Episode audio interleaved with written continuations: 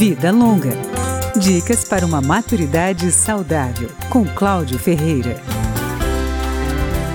O Clube de Leitura 6.0 é um projeto que incentiva o consumo de livros entre os mais velhos. Atualmente, mais de mil pessoas de 60 a 100 anos participam de 108 clubes de leitura em São Paulo, lendo um livro por semana e se reunindo em sessões de discussão que duram duas horas. O coordenador do projeto é Galeno Amorim, presidente da Fundação Observatório do Livro e da Leitura.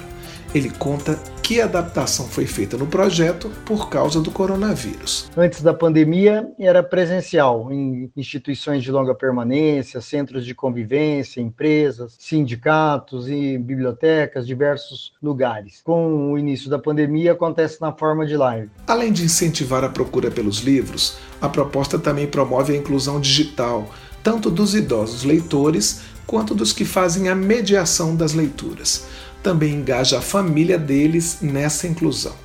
Com as reuniões à distância, os mais velhos acabam se familiarizando com tablets, celulares e outros dispositivos eletrônicos. Mesmo assim, Galeno Amorim percebe que leitores mais jovens e mais velhos ainda são fiéis ao livro de papel. A migração para a leitura digital, segundo ele, está acontecendo aos poucos. Mas uma leitora de 91 anos, por exemplo, relatou que comprou um tablet para ter acesso a um livro que ela queria ler. Eles vão se abrindo. É um processo mais lento, mas é um processo que precisa ser apoiado. Não é falar que está disponível em e-book pronto e acabou. É preciso fazer políticas públicas. A Fundação Observatório do Livro e da Leitura tem dois outros projetos que incentivam o amor pelos textos de diversas formas.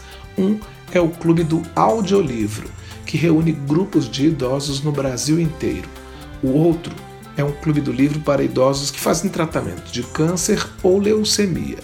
Tudo para que a leitura colabore para o envelhecimento ativo.